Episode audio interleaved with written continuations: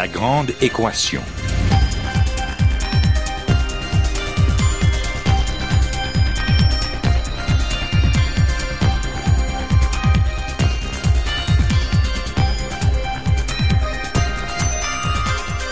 Ici Normand Mousseau, bienvenue à La Grande Équation, votre rendez-vous hebdomadaire avec la science. Cette semaine, comprendre la mémoire, la question d'une vie.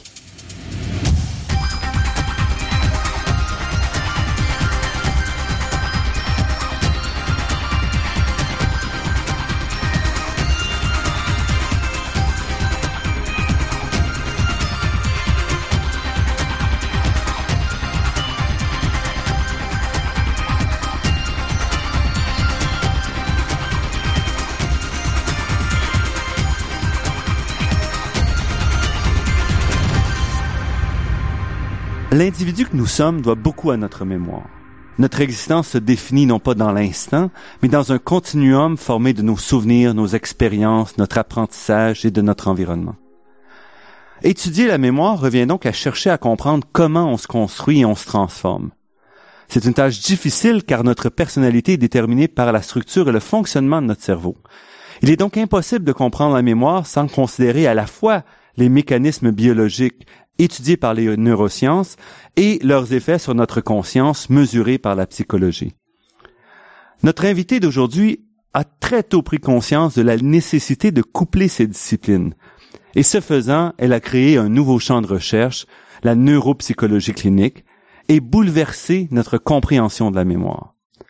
Brenda Milner est titulaire de la chaire de neurologie et de neurochirurgie Dorothy Killam à l'Institut neurologique de Montréal et professeure au département de neurologie et de neurochirurgie à l'Université McGill.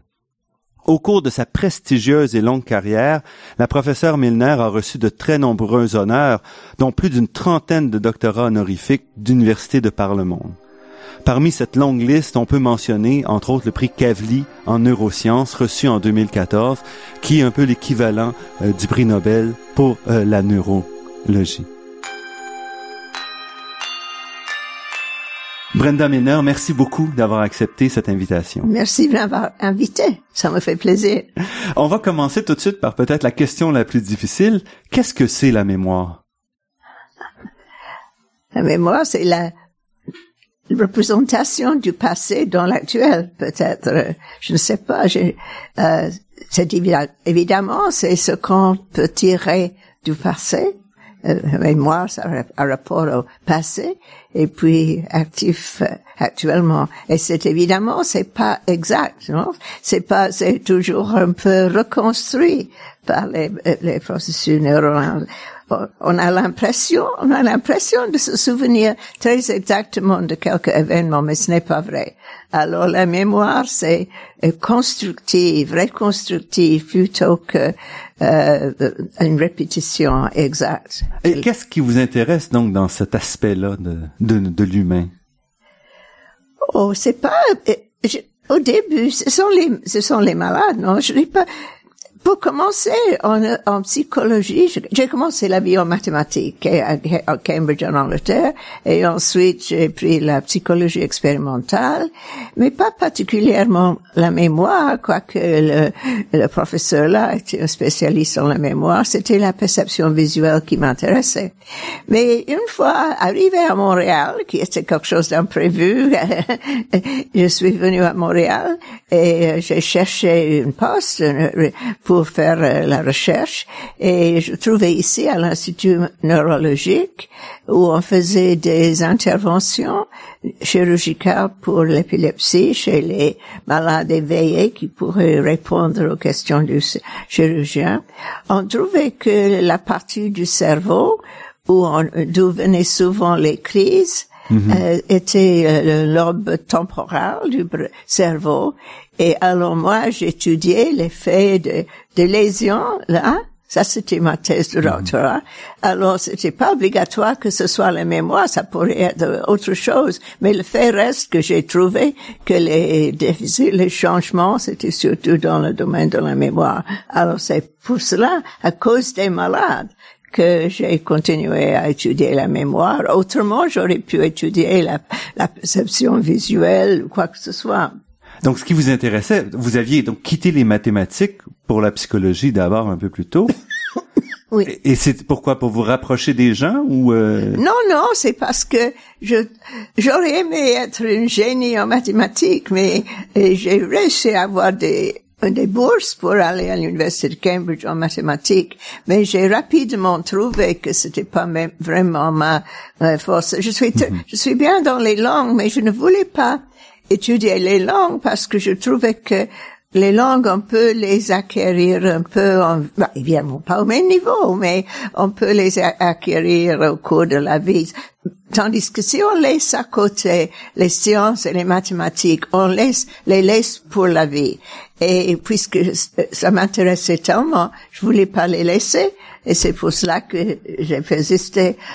Je suis allée à, Cambridge en physique et mathématiques, mais j'ai trouvé rapidement que c'était pas vraiment là où où j'allais. Je, je savais que j'avais des, des talents parce que j'avais bien réussi dans bien des choses au lycée, mais j'ai vu que je me suis trompée un peu de, dans mes idées romantiques de ce que c'était que les mathématiques. je me suis laissée séduire de ce côté-là, tandis que c'était pas mon, mon, mon vrai talent. Alors, j'ai quitté aussi vite que possible.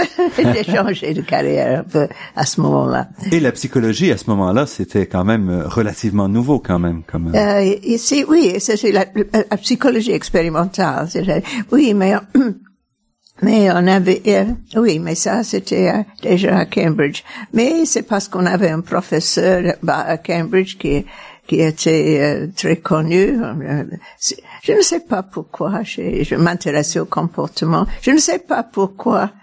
pourquoi au début. Mais c'est comme ça la vie, non? Il y a des choses, des, occasions qui s'offrent.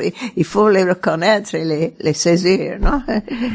Et vous, dans, dans votre orientation, vous avez donc choisi la psychologie expérimentale. Quand vous êtes arrivé à Montréal, vous avez été forcé de lier ça directement au fonctionnement du cerveau.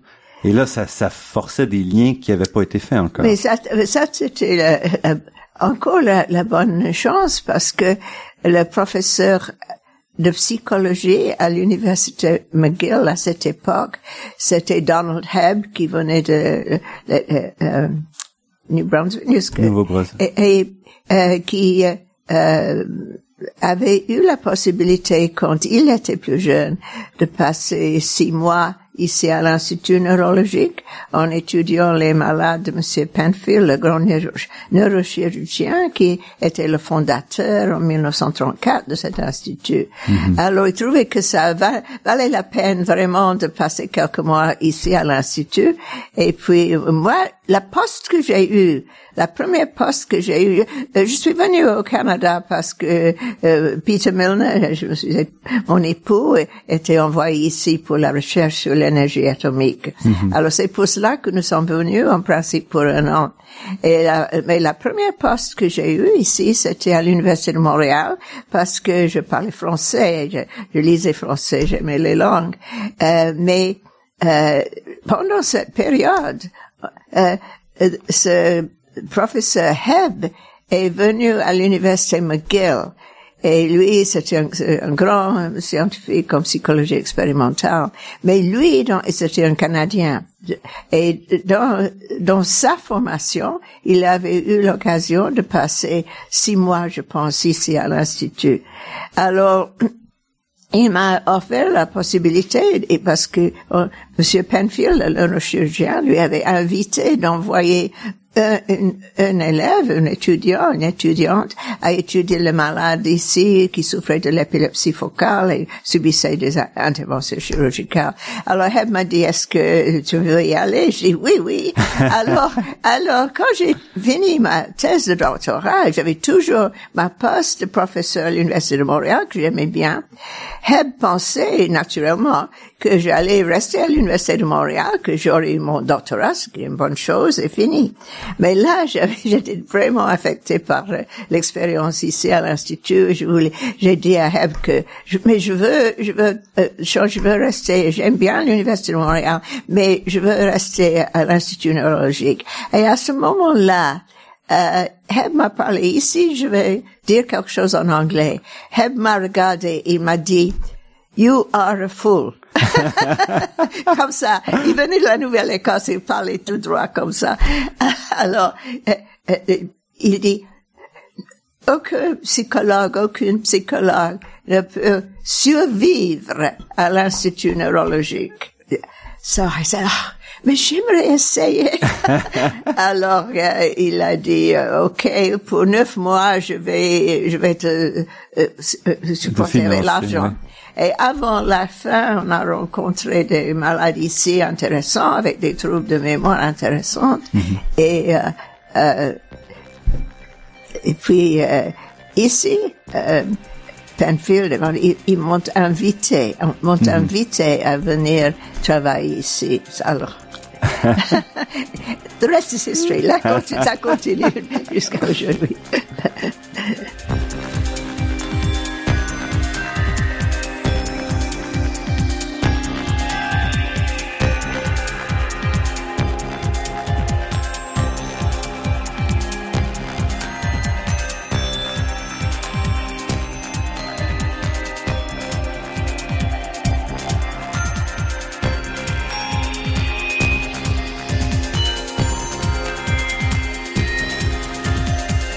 Ici Normand Mousseau, vous êtes à La Grande Équation et nous sommes en compagnie de la professeure Brenda Milner, fondatrice de la neuropsychologie clinique. Ah, c'est trop dire. c'est trop dire. Il faut dire aussi que vous êtes très humble avec malgré les, les nombreuses contributions que vous avez faites euh, au domaine. Donc vous étiez ici à McGill à l'Institut neurologique qui était quand même le grand institut. Oui, à cette euh, époque sûrement. Maintenant, il y a plusieurs mhm. grands instituts parce que c'est tellement à la mode. La neuroscience est très mhm. à la mode, mais à cette époque, non. Et donc, vous êtes arrivé comme euh, comme psychologue dans un environnement où les gens étaient essentiellement des médecins, des gens qui travaillaient sur le cerveau directement. Oui. Et votre rapport à ce moment-là, c'était de dire est-ce qu'on comment relier ça finalement à, la personnalité, à l'individu comme tel? Votre contribution quand vous avez rejoint l'équipe de Help, c'était de pouvoir donc relier ce qui se passait dans le cerveau, ce qu'on voyait, avec la, la psychologie oui, des, pas avec la personnalité, pas avec. C'est pour ça que j'ai hésité. Ah, d'accord. Pas avec la personnalité. Je n'étudiais pas la personnalité. C'est oh, là, c'est un autre aspect de la psychologie. j'ai étudié le, euh, les fonctions de la mémoire, de la perception, mhm. plutôt cognitive, cognitive plutôt que euh, de personnalité. Mhm. Oui. Et vos travaux donc vous ont amené des, des choses assez surprenantes, des résultats très surprenants au début dans vos surprenant peut-être c'est trop trop dit c'est c'est pas surprenant qu'un effet d'une euh, d'une lésion cérébrale ait quelque effet soit sur l'intelligence ou la mémoire ou l'émotion. Non, le cerveau, ça fait tout.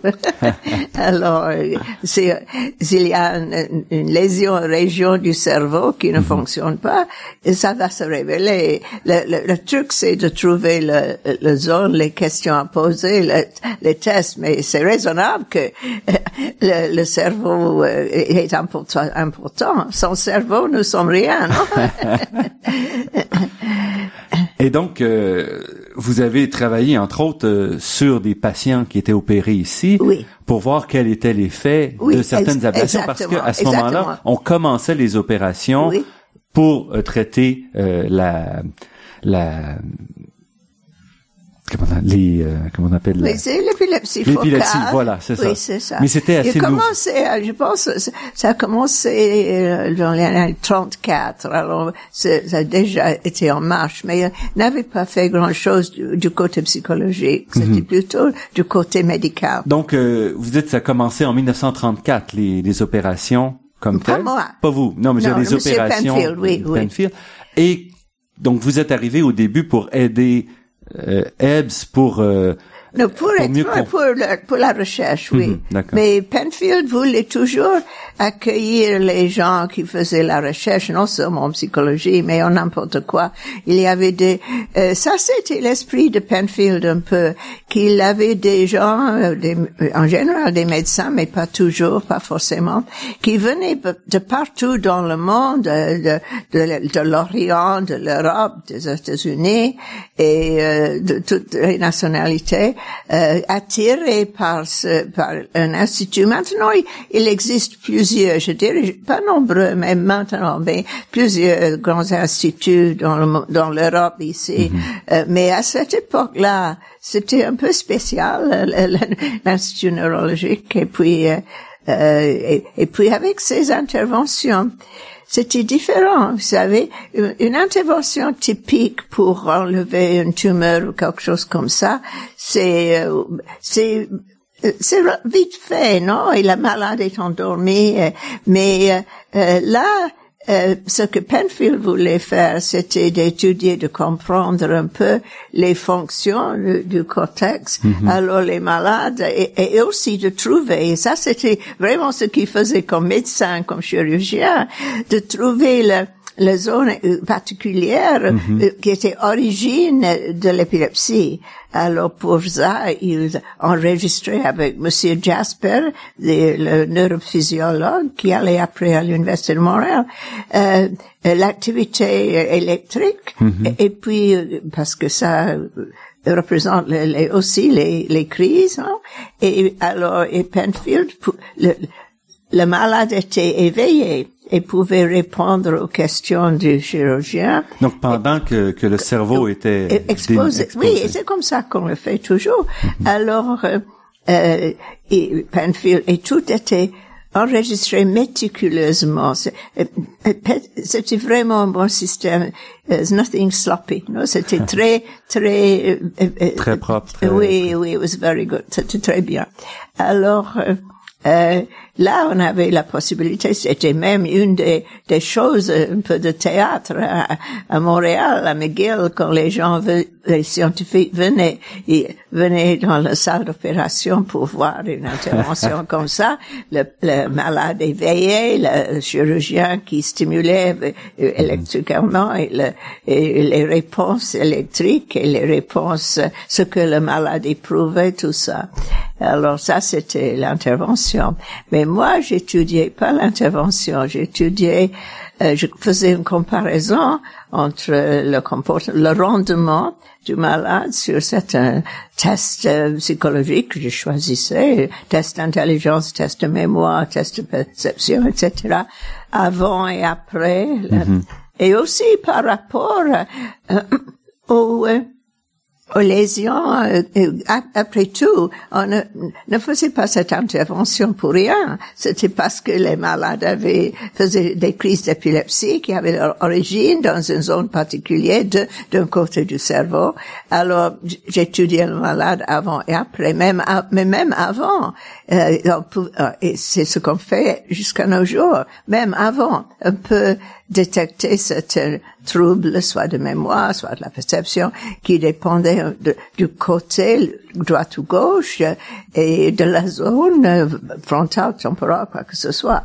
Et puis après l'intervention, ce qu'on voit en général, c'était une peut-être une augmentation de ce, ce, déficit particulier, mais en même temps, si on guérissait l'épilepsie, on voyait une augmentation du quotient intellectuel parce que les crises d'épilepsie, l'activité euh, électrique, c'était, euh, ça avait un, un rôle d'interférence sur le fonctionnement normal du cerveau qui l'entourait cette mhm, zone. Mhm. Alors si on supprime ça en enlevant la lésion, euh, ça permet au reste du cerveau de mieux fonctionner.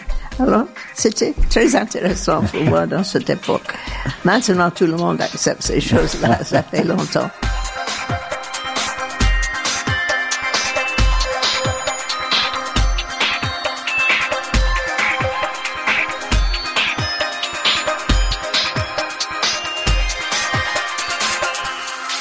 Ici Normand Mousseau, vous êtes à La Grande Équation sur les ondes de Radio VM et nous sommes en compagnie de Brenda Milner, qui est psychologue euh, cognitive, euh, spécialiste en neurosciences.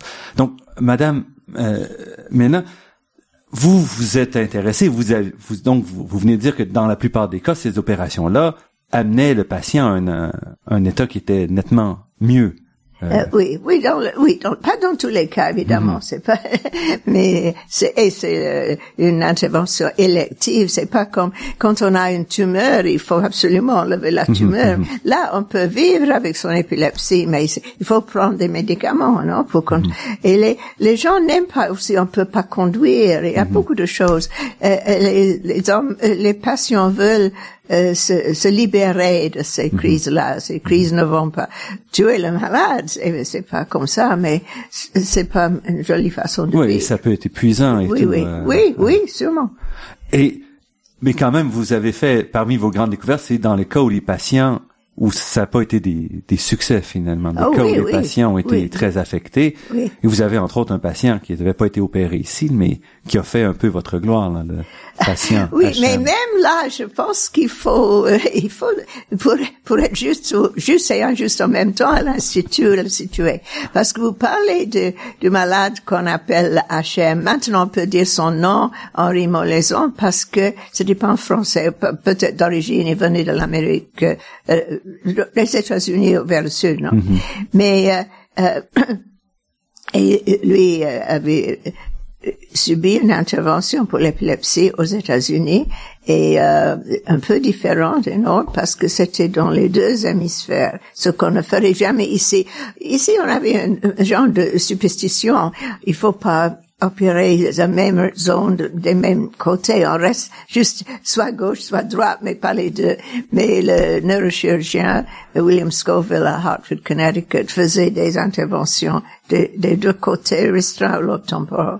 Mais pourquoi euh, Personne demande rarement pourquoi cette jeune femme, parce que j'étais relativement jeune à cette époque, était invitée à étudier ces malades à Hartford, Connecticut, euh, quand Monsieur Scoville, qui était associé à l'université de Yale, aurait pu facilement avoir des psychologues de Yale. Pourquoi c'était moi? Et c'était parce qu'ici, à Montréal, euh, qui était très très connu pour la chirurgie de l'épilepsie. C'est ici à Montréal, euh, Monsieur Penfield et moi, nous avons eu l'expérience, euh, un choc pour le chirurgien en 1953, je pense, euh, d'avoir deux malades l'un après l'autre. Ça, c'était curieux, mais c'est l'un après l'autre avec quelques semaines de différence. Euh, des malades qui ont subi le, la, ces, ces interventions qui est- étaient devenues banales, non? Et après, avait eu cette grande trouble générale de la mémoire.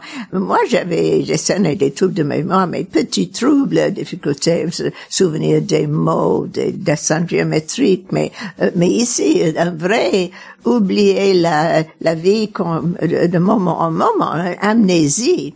Et c'était, c'était choquant. On avait la première malade, c'était un ingénieur de- des États-Unis et il a dit, qu'est-ce que vous avez fait de ma mémoire? Et j'étais choquée.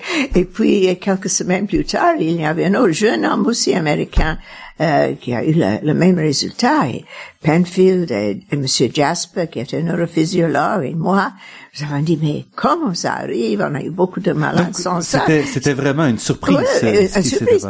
Et, et pour moi, juste une surprise intéressante, mais pour Mhm. le chirurgien, c'était euh, c'était inacceptable, Mhm. non? Et si ça risquait de euh, arriver souvent, il fallait changer, on peut pas continuer Mhm, parce que c'est beaucoup mieux d'avoir l'épilepsie que de perdre la mémoire. Alors, pourquoi Pourquoi? Alors, on et- et là, c'était des interventions d'un côté, soit à gauche, soit à droite pas les deux. Alors, on s'est dit, mais peut-être, dans ces deux cas, et là, il faut avoir un petit sens de l'histoire, parce que dans les années 50, on n'avait pas le euh, MRI, la possibilité de voir devant, dedans le cerveau comme on voit aujourd'hui. C'est très important d'avoir l'aspect, le point de vue historique à ce moment-là. Alors, on décide sur la base d'une euh, é- électroencéphalographie un peu primitive et, et surtout sur la base clinique de comment la, la crise commençait, s'il y avait des troubles de langage, etc. Alors, c'était pas 100%, non? C'était, on faisait son possible. Alors, évidemment que ces deux cas, on s'est trompé de jugement parce que euh, l'effet de nos interventions, c'était d'avoir ce résultat. Et, Alors, et c'était et c'était dans des, des nouveaux endroits, des nouveaux endroits oui, où il y avait des opérations? C'était c'était des euh, c'était un peu profond dans le, euh, le lobe temporal parce qu'au début on a fait juste la surface, mais on a trouvé que les crises persistent. Maintenant on sait qu'il faut être euh, prêt à enlever les structures, le, noyau amygdalien qui a cette forme-là, et puis euh, l'hippocampe, grande partie de l'hippocampe. Mais ça, ça marche bien si l'hippocampe de l'autre côté, on a deux hémisphères, heureusement, fonctionne bien. Ça, une opération dans une hémisphère pour, où euh, il y a déjà des lésions et c'est pour mhm. guérir l'épilepsie. Et c'est ce qu'on faisait. Mais là, on s'est dit, la seule explication, c'est que nous sommes un peu trompés de côté, que c'est que ça peut arriver, que c'est, oh, ça pouvait arriver, moins facilement maintenant, que là, vous avez, euh, euh, oh, oh, on s'est, on a opéré ces malades présentés avec les crises qu'on pensait euh, venir du côté gauche et on a enlevé ces zones, on, on commençait à savoir que c'était les structures de base comme l'hippocampe qui étaient un peu important là. Mais alors, on a fait cette intervention, mais l'intervention chirurgicale était toujours d'un côté, mais on ne savait pas, mais euh, on, soupçonnait, c'était l'hypothèse, c'était prouvé après, que ces, ces, deux malades avaient aussi une lésion de l'autre côté qu'on ne voyait pas parce mhm. qu'on n'avait pas les outils pour le voir. Euh, de sorte que quand M. Penfield enlevait de ce côté gauche, effectivement, il privait le malade de cette structure importante des deux côtés. Alors là, vous savez, on peut voir avec un œil, mais euh, avec deux yeux, on ne voit pas. C'était l'idée. Alors, on s'est proposé d'abord que cette structure de base, l'hippocampe, euh, parce qu'on pourrait faire quelque chose antérieur à ça, supérieur, ça faisait rien, était important pour la mémoire et que dorénavant il ne faut, fallait pas du tout opérer euh, euh, s'il y avait une, idée qu'il y a un peu de d'atrophie de, l'autre côté mhm. parce que euh, et puis on, on a publié ça ça c'est avant HM, non? On a publié ça en 53 à l'Association américaine de neurologie en Chicago. Et avant, on a envoyé les petits résumés, les mhm. abstraits. Et un neurochirurgien à Hartford, Connecticut, un Américain, Monsieur Scoville, a appelé Monsieur Penfield et a dit, j'ai lu votre petit résumé avec beaucoup d'intérêt parce que je crois que ce trouble de mémoire que vous décrivez euh, ressemble beaucoup à ce que j'ai vu chez mon patient. Restez avec nous, notre entrevue avec Brenda Miner et la fin de cette histoire se poursuit après cette pause.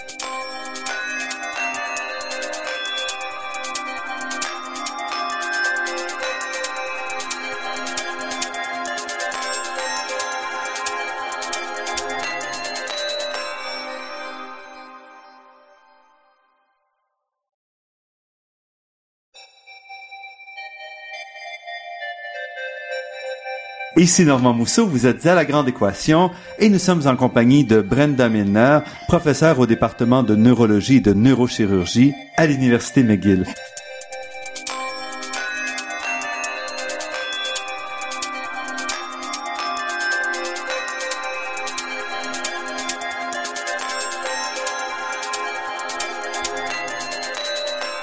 Donc vous, vous, vous aviez déjà identifié euh, donc une relation entre la mémoire et, et l'hippocampe. Oui, oui, oui, oui. Et c'était, c'était à ce moment-là surprenant. Euh, euh c'était inattendu à ce point-là. Mm-hmm. euh, surprenant encore, c'est trop dire parce que si on cherche dans les cas individuels de neurologie, où il y a des descriptions de euh, là, ce qu'on voit dans l'histoire de la neurologie clinique euh, en Europe, en Angleterre, c'est des fois que, vous savez, les gens euh, montrent des troubles de mémoire, comme on montre qu'on est âgé, mm-hmm. mais, mais euh, ils continuent à, à, vivre tout ça. Peut-être ils ont même quelque chose qui, ou, et à la longue, ils meurent. Et là, on a l'autopsie sur le cerveau, mais on peut pas faire exactement le rapprochement entre le trouble de mémoire comme tel et la structure de l'hippocampe mhm. comme tel, mhm. parce que à la mort il y a beaucoup d'autres atrophies mhm. et beaucoup d'autres troubles euh, cognitifs. Alors, c'était pas une preuve. Mais là, ces deux malades, Monsieur Penfield, ils avaient, l'un avait 30 ans et l'autre 43. C'était des gens jeunes. On n'est pas supposé avoir de gros troubles de mémoire à l'âge de 40. Non, non, sûrement pas.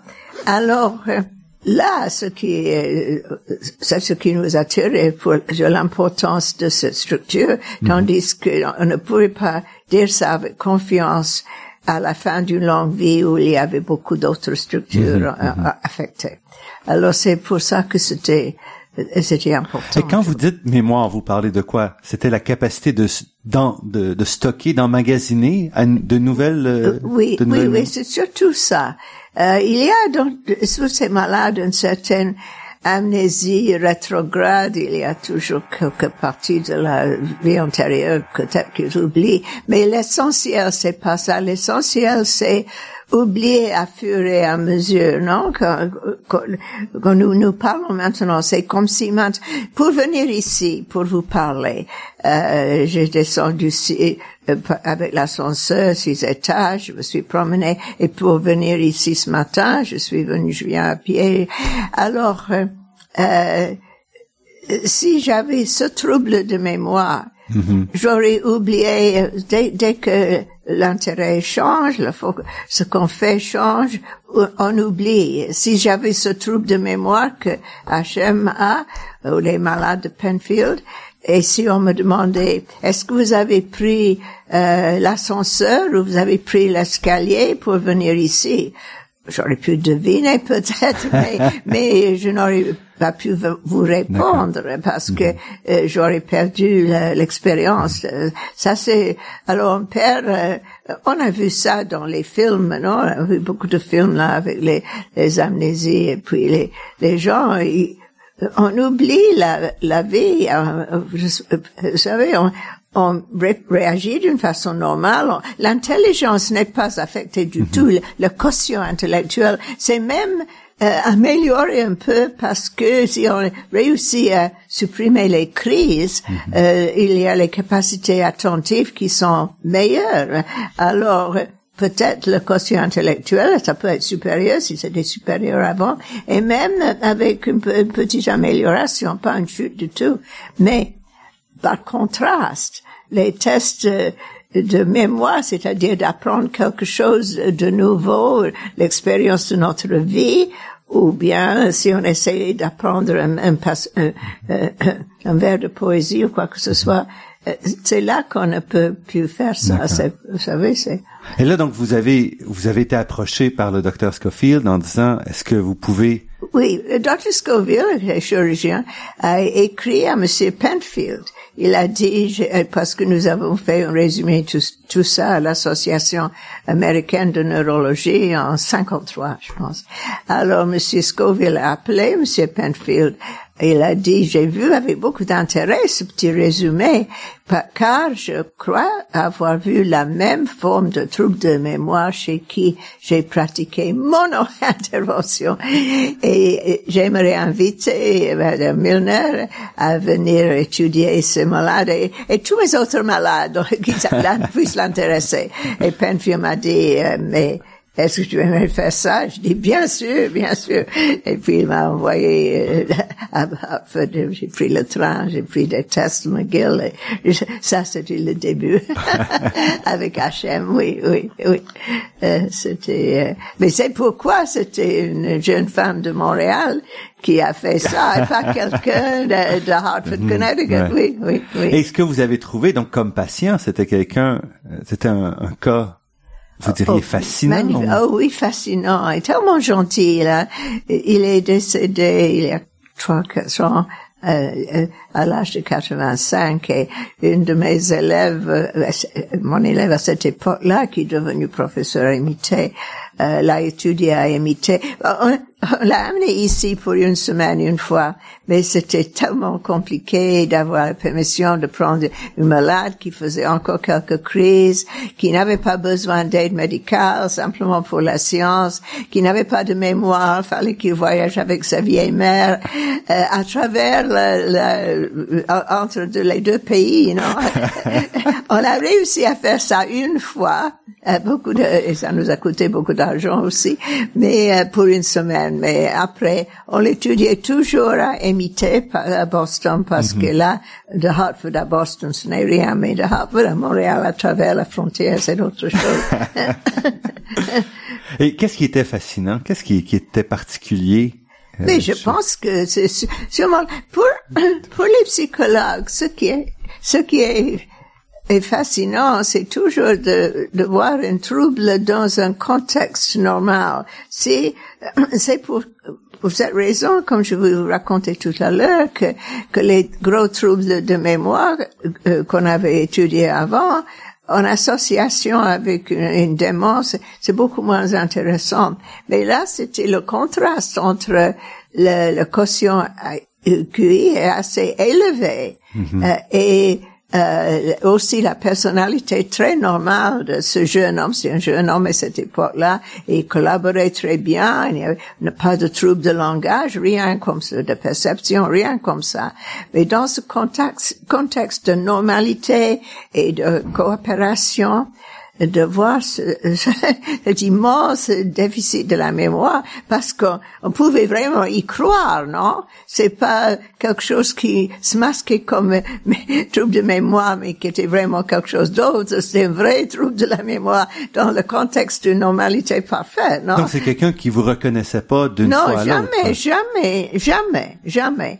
Et, et c'est un homme très poli. Alors il allait dire euh, bonjour s'il entrait, mais, euh, mais aussi il était assis euh, en attendant en dehors et euh, euh, avec les autres patients. Mhm. On marchait comme ça, aucun signe de reconnaissance du film. Non, non. À travers toutes ces années, non. C'est remarquable, c'est vraiment remarquable. Et pour vous, c'était aussi, il fallait inventer la façon de, de, tester un peu de... Ah oui, parce que là, vous savez, comme psychologue, il y avait un certain défi. On, on écrit les résultats, évidemment, et pour les cliniciens, pour les neurologues, ça allait, on écrivait. Mais pour les, les psychologues, ils sont plutôt portés vers euh, la quantitative, un peu plus vers la science que le, vers la clinique. Et puis, on ne peut pas, on peut décrire ça comme phénomène une présentation de 20 minutes à une réunion, oui. Mais quand on commence à écrire tout ça, on peut pas dire. Il y a, il y a ce, euh, ce, ce patient euh, qui est incapable d'apprendre n'importe quoi, parce qu'on va me dire, mais Brenda, qu'est-ce que vous avez essayé, essayé de le faire comprendre Vous n'avez pas le droit de dire il est incapable si on n'a pas tout fait. Évidemment, je n'aurais jamais tout fait. Alors, il fallait chercher quelque forme d'apprentissage ou de mémoire que peut-être il pourrait faire. Et là, j'ai eu la chance, ou bien j'avais une, idée intelligente, peut-être le moyen des deux, parce que euh, et des choses pratiques aussi, parce que ce que je faisais à cette époque-là, c'est que je prenais mes tests je prenais le train la nuit pour aller à Hartford. Monsieur Scoville m'a rencontré. Et puis, le jour, les deux jours qui suivaient, je passais là-bas faire les tests à HM, puis je prenais le, le train de retour, et puis c'est ça. Alors, qu'est-ce que je vais apporter? Mm -hmm. Les tests, les tests d'apprentissage, c'est pas un papier, non C'est, vous savez, je suis pas très grande. il fallait choisir. Donc, il fallait partir avec des boîtes et choisir avec soin la boîte que vous Oui, exactement. Alors, j'ai pris quelque chose que je pensais, j'étais sûr qu'il n'allait pas apprendre. C'était un, un, labyrinthe sur la table de, avec euh, une vingtaine de points de choix. Alors, je mhm. suis sûr qu'il n'allait pas apprendre ça. Mais j'ai pris aussi, et là, je ne sais pas si j'avais une idée brillante ou si j'avais la chance que quand je regardais dans le labo en psychologie, que c'est quelque chose que j'ai vu, peut-être un mélange de chance et d'intelligence. Mais j'ai pris, euh, j'ai pris un test d'apprentissage moteur, le, dessin au miroir, je sais pas si on sait ça, si vous essayez, vous savez, si vous prenez par exemple le dessin d'une étoile, juste une étoile à cinq pointes, avec un contour double, et on donne un crayon, si on prend ça sur un, papier et on dit commencer au point X là, et puis tracer une ligne pour rester dedans les, les bords de l'étoile euh, jusqu'à arriver au bout. Évidemment, tout le monde peut faire ça, mais si on exige, mais, mais vous pouvez pas regarder directement, il faut regarder seulement la main et l'étoile comme reflétée dans un, miroir. Alors si vous essayez vous-même à faire quelque chose comme ça, avec euh, euh, reflété dans un miroir, vous allez trouver qu'au début c'est très difficile. On a tendance à faire les mouvements dans le mauvais sens tout le temps. Mais après un peu de pratique, on s'améliore parce qu'on voit qu'on s'est trompé, il faut faire quelque chose mhm. d'autre. Et euh, automatiquement, avec la répétition, on, devient capable de ce dessin au miroir. Alors, c'est ce qu'on appelle un apprentissage moteur, euh, motor skill. Mhm. Alors, j'ai dit ça, c'est très différent que, que d'apprendre des, des listes de mots. tout. Alors, j'ai pris ça aussi. Alors, j'ai pris un labyrinthe que je, je je savais qu'il n'allait pas prendre une série de, choix comme ça, il n'allait pas s'en souvenir. Mais aussi j'ai pris ce test euh, d'apprentissage moteur et j'avais la chance parce que c'était vraiment le, le, plus bon moment de ma vie. parce qu'à travers trois, trois jours, j'ai travaillé avec HM et puis on a dit bonsoir et puis le lendemain, quand ils ne me reconnaissaient pas, j'ai recommencé et puis j'ai fait ça à travers les trois jours que je restais à Hartford. Et là, à la fin, euh, après la trente, euh, le trajet, le troisième jour, ton trajet, avait un comportement parfait sur ce, ce cet apprentissage moteur et il s'est euh, levé comme ça debout, c'était un homme de cette grandeur et il parlait lentement, il regardait, il dit, au début, je pensais que cela aurait été très difficile. Pourtant, je vois que j'ai bien réussi parce que pour lui, c'était un, fait le 30e essai qu'il avait fait à travers trois jours, mais pour lui, c'est la première la première fois. Donc, il se rappelait pas du tout. Non, non, non, parce qu'on avait fait quelque mhm. chose euh, entre Mais il avait emmagasiné. Et emmagasiné, oui. Ça, c'est un apprentissage mhm. moteur et ça, c'est pas du tout, c'est une différente forme de learning. Donc, ce que, vous montriez à ce moment-là, c'était que tout ne passe pas par le même chemin quand il s'agit Oui, oui, ou dans le cerveau, oui, oui ça, ça entre le cerveau et ça sort du cerveau par les mêmes chemins, mais, mais c'est, les, circuits sont pas les mêmes, non. Alors. Euh, ça, c'était assez. Euh, mais ça, c'est la chose la plus importante mhm. que j'ai trouvée. Vous savez cette différence. Et puis euh, euh là, il fallait convaincre les autres que il fallait chercher d'autres. Oui, c'était le début vraiment. Mais c'est important. C'était très important. Et ça, ça a lancé donc après ça vous avez pu peaufiner un peu la différence entre l'apprentissage moteur et l'apprentissage? Euh, oui, oui, mais euh, il y a beaucoup, beaucoup autres formes d'apprentissage. Apprentissage perceptif. Quand on, euh, moi, j'ai pas montré ça, c'était des collègues en Angleterre. Quand on euh, nous avons tout fait ça en anglais, on appelle puzzle pictures. Vous savez, je, je vous montre un dessin. Mm-hmm. Et qu'est-ce que c'est? C'est pas évident ce que c'est, non? C'est quelque chose un peu caché, on ne voit pas. Mais subitement, après, peut-être le jour après, ou peut-être après un quart d'heure ou quoi, on voit, ah oui, c'est un chien, je vois le chien maintenant. Je ne mm-hmm. voyais pas au début. Mais puis, euh, ça c'est l'apprentissage perceptif, c'est pas moteur, on ne fait rien, on regarde, et subitement, ça réorganise. Ah oui, oui, oui, évidemment, je vois le, le, le, le chien. Le chien, merci.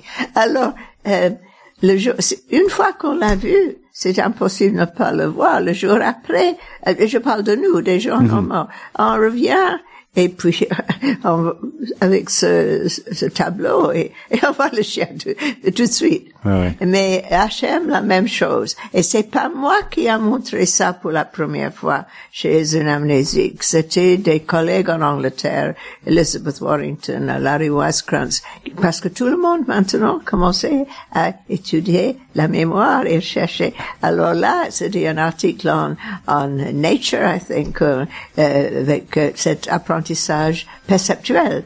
Et comme ça, on cherchait des, des aspects de la mémoire, de l'apprentissage qui étaient respectés, qui restaient normal malgré tout. Mais euh, oui, c'est passionnant.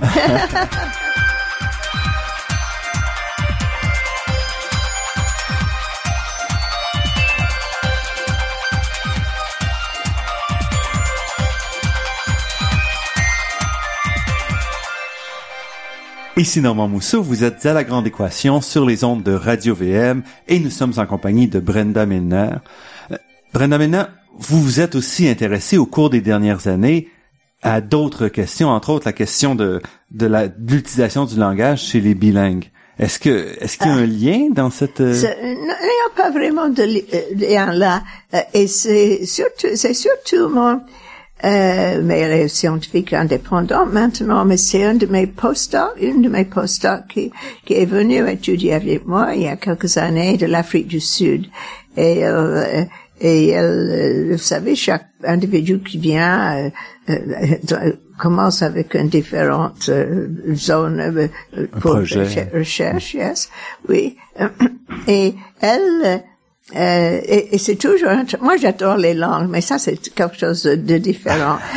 à, à mon lycée, on voulait que j'étudie les langues et pas la science, mais moi je dis qu'on peut toujours faire les, les langues pour plaisir, pas au même niveau, évidemment pas au même niveau, mais vous savez, j'ai- beaucoup de plaisir en, en français, et je l'ai quitté officiellement à l'âge de 12 ans, tandis que si j'avais continué, j'aurais pu avoir un doctorat en, en français, en langue, Euh, très bien, très bien, mais euh, je n'aurais pas eu, si on laisse la science, vous savez, à la fin du lycée, si on dit, mais c'est intéressant la science, mais, mais je, je continue dans la littérature, dans quelque chose. On laisse la science pour toujours. Vous êtes d'accord, vous êtes scientifique, je crois. parce que c'est quelque chose qu'on fait en équipe, c'est quelque chose qu'on fait dans le laboratoire. C'est, euh, alors, on peut pas faire ça juste dans la bibliothèque en lisant. Non, la science, c'est une participation très active. Et je n'étais pas prête à aller. Je suis allée à Cambridge en euh, mathématiques et physique. Euh, j'ai commencé là, et puis après j'ai changé pour la psychologie expérimentale. Mais euh, euh, Et donc, quand, quand vous êtes arrivé, pourquoi vous intéressez ces dernières années à, à l'utilisation du langage chez les bilingues? Ah, parce que j'ai, ah oui, ça c'est le début. parce que, parce que, je pense que j'étais au fond plus fort, je parle de mon potentiel, pas de mon actualité, que j'étais plus fort en langue que, qu'en autre chose. Je, je parlais un peu d'allemand. je- Mon père était musicien qui avait étudié, euh, il écrivait pour le, le Guardian, le Manchester Guardian, mais il avait étudié euh, musique en Allemagne, il parlait l'allemand très, très bien. Ma mère était, ma mère était douée par, le- par les langues. Elle n'avait pas eu la possibilité de les étudier comme il faut, mais elle avait, je crois que, je sais que je suis forte en langue, j'étais très fort en latin. Et en, euh, vous savez, si, s'il avait enseigné le, le grec à mon lycée, il enseignait le latin, mais pas grec. Si j'avais pu apprendre grec et latin, j'aurais spécialisé en langue classique. et toute une autre, pas la science. Mais que- donc récemment, vous vous êtes remis à, à l'étude maintenant avec des, des méthodes donc IRM et tout, Euh, mais- de voir quel est l'effet de Oui, de mais là, ces mais là, c'est parce que la langue, c'est une des premières choses qu'on voyait, qu'on étudiait dans, avec Monsieur Penfield dans le, vous savez, les, les, là, on remonte aux années, les trentaines. Là où on voulait enlever une partie du cerveau pour ga- contrôler l'épilepsie. Il faut pas laisser le malade paralysé. C'est mieux d'avoir l'épilepsie. Il faut pas laisser le, le malade muet euh, avec des troubles de langage, c'est beaucoup mieux d'avoir l'épilepsie.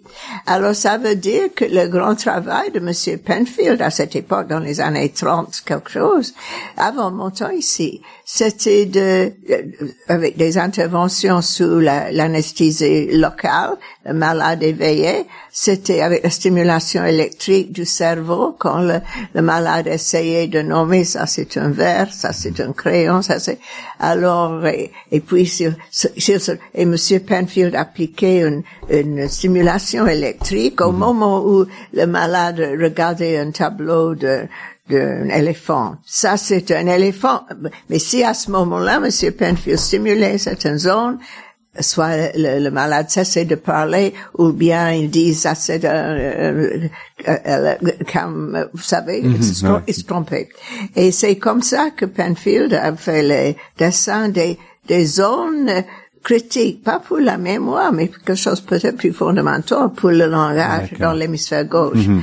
Et, c'est quelque chose de très important. Maintenant, nous avons d'autres moyens avant l'intervention de, de découvrir les zones du langage. Mais là, il fallait euh, surtout euh, faire une carte un peu euh, des limites du zone critique pour le langage parce que on veut pas l'envahir avec les opérations pour l'épilepsie. Mhm. Parce que, comme je disais tout à l'heure, euh, c'est mieux d'avoir un trouble de, l'épilepsie qu'un trouble, mhm. gros trouble de langage.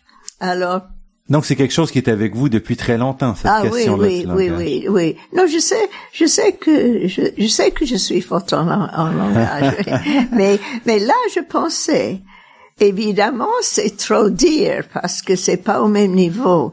Mais je pensais que toujours on peut garder son intérêt dans les langues, on peut, si on a la chance, voyager un peu, peut mm-hmm. lire, on peut parler, pas au même niveau que si on prendrait un doctorat en, euh, en, langue, mais en humanité. Mais on peut accomplir. Moi, je ne parle français, je n'ai pas poursuivi le français à, partir de l'âge de 14 ans, mais on peut le faire, non?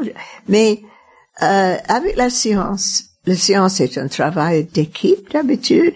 C'est un travail qui exige un certain, euh, des objets, des équipements, un laboratoire, une ambiance. Euh, on peut pas faire ça comme on peut étudier un langage ou la, la, littérature ou non. Alors c'est pour ça que je dis je ne, je ne suis pas prête à laisser tomber les, les sciences. Mm-hmm. Et à mon lycée on dit Brenda et aussi je voulais ça c'est autre chose. Je voulais aller à Cambridge à pas Oxford. Il fallait avoir une bourse pour je n'avais pas d'argent.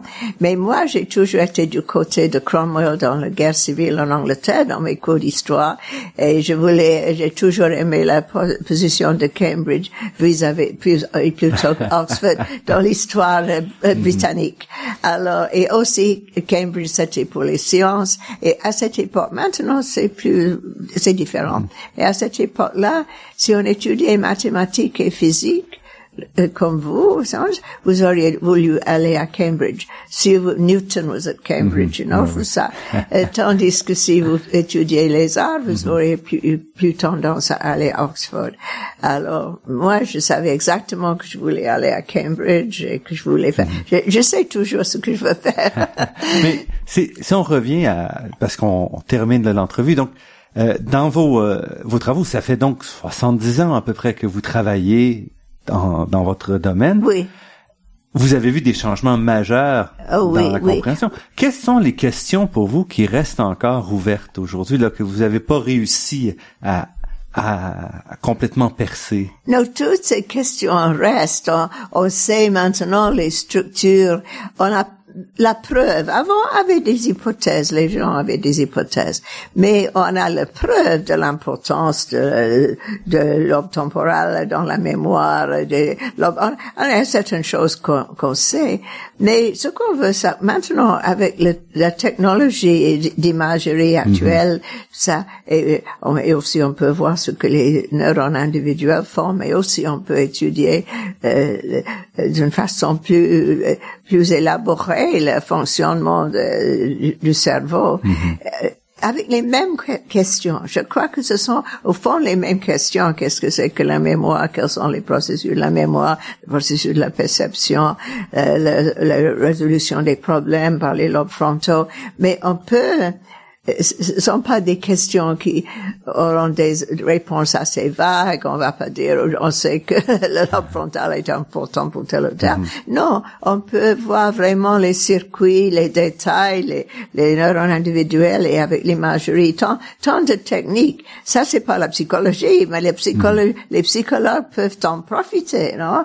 Et alors, il y a, je pense que là, la, difficulté, c'est qu'il y a trop de mesures. Trop, là, il faut pas être ébloui par tout, tout ce qu'on peut mesurer. C'est tout le monde partout. C'est pas même nécessaire d'être dans, une faculté de médecine. Non, on, a, on peut avoir accès à ces, ces mesures, ces instruments. Mm-hmm. Mais comment vraiment poser là la question critique, euh, là, on a trop de possibilités. Il faut savoir sélectionner. Mais ça, ce sont pour les jeunes. Mais vous êtes là encore pour euh, pour les, les aider, pour euh, oui, ah oui, oui, oui, oui, Là, j'ai la chance, non? J'ai la chance. Je suis pas jeune.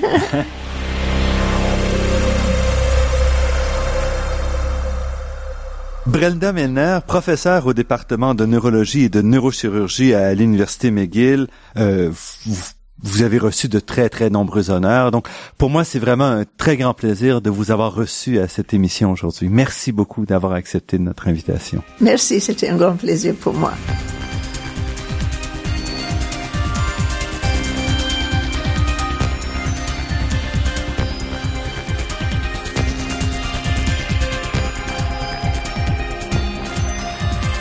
Je remercie Daniel Fortin à la technique et pour la création des thèmes musicaux entendus à l'émission, Marc-André Miron, site Internet, et Ginette Beaulieu, productrice déléguée. Je remercie également le Fonds de recherche du Québec, la Fondation familiale Trottier et l'Université de Montréal pour leur contribution à la production de cette émission.